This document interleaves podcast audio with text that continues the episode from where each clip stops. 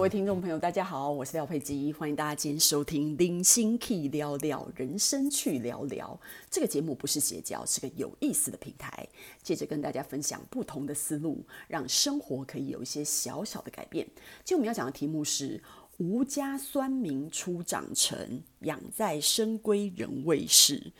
呃，今天这个题目呢，相信大家都知道啊。现在这个酸民文化啊，就是我们两岸都在讲的，就是非常的如火如荼。那其实也不是走两岸，我觉得这个世界上，就是你知道，自从有呃，不管是 Apple Podcast 啊、YouTube 啊，任何可以有留言的地方，FB 啊什么的，就会有这些酸民。微博也是一样哈，这就是在那边留言这样子。那呃，我觉得这个就变成说是一种酸民文化。那我们大家都知道，就是说，呃，有些明星。尤其是我现在听到比较多的就是韩国的明星吧，他们就是会有那种被酸民集体霸凌到，就是到最后自杀的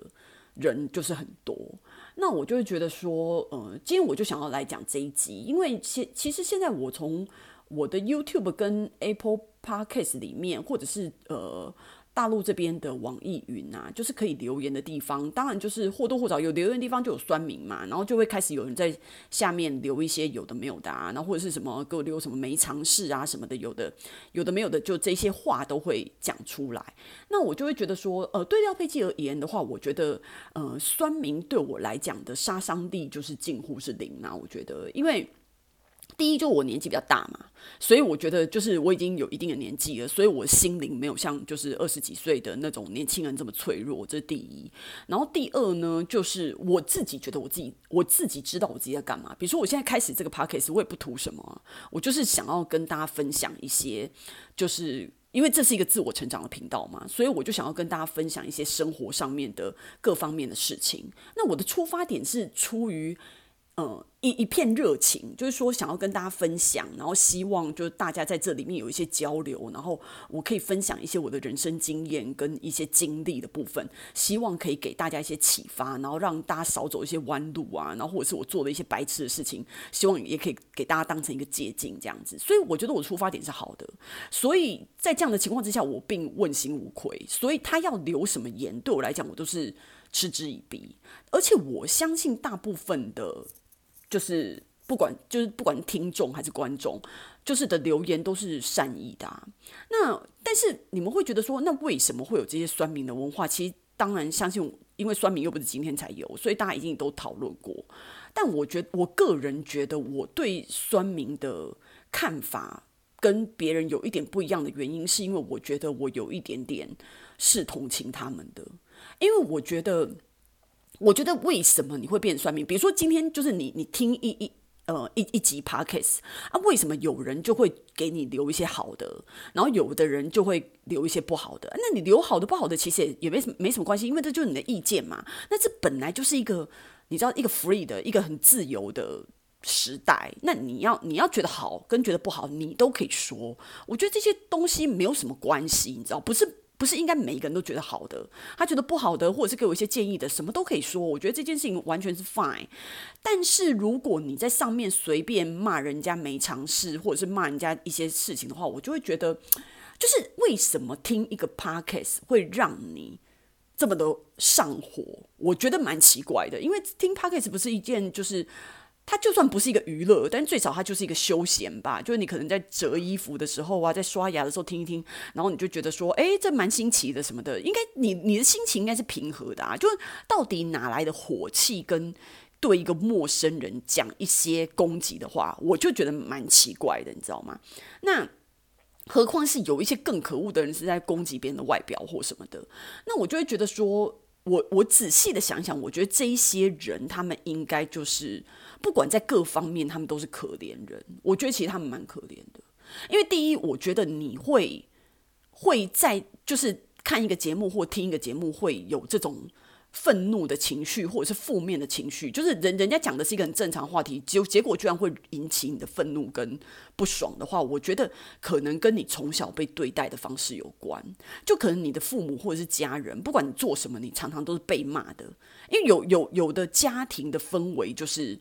不管你讲什么都是负面表列，然后就是什么东西都是骂的。就是那种讲话的方式就是很不友善，然后跟充满攻击性。那我觉得，因为你从小到大就是被这样攻击习惯了，所以你就会，因为你你被这样对待，你就会想要这样对待别人嘛。比如说，像我们大部分的人是被善待，那我就会很想要也对这个世界好啊。啊，你就是被虐待，所以你就会觉得，就是你现在看谁都不爽，然后所以就在就就在那个呃留言上面乱骂，然后再来就是说，你有可能他们有可能就是现实生活中不敢反反抗的。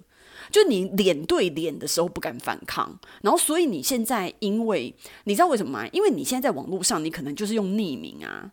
不是用你的真名，也不是用你的全名，而且你的大头照也不是真正很清楚你的大头照，让人家看清楚你的五官、你的发型的。你不是，所以你就你高兴讲什么就讲什么，因为反正别人不知道你是谁。然后如果现在让，就是如果人家要肉搜的话，也不是无从查起，他们还是可以搜到你的。但是我的意思说，大部分的人我们不会花那么多时间去肉搜这些莫名其妙的人嘛。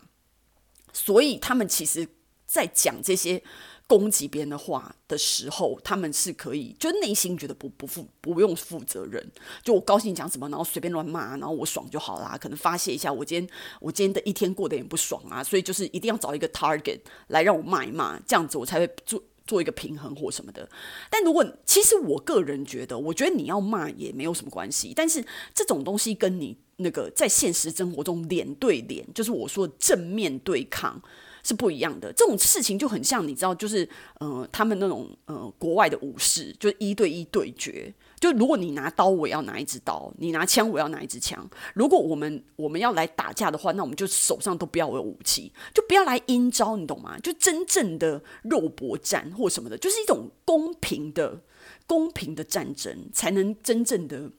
让人家觉得服气，跟真正的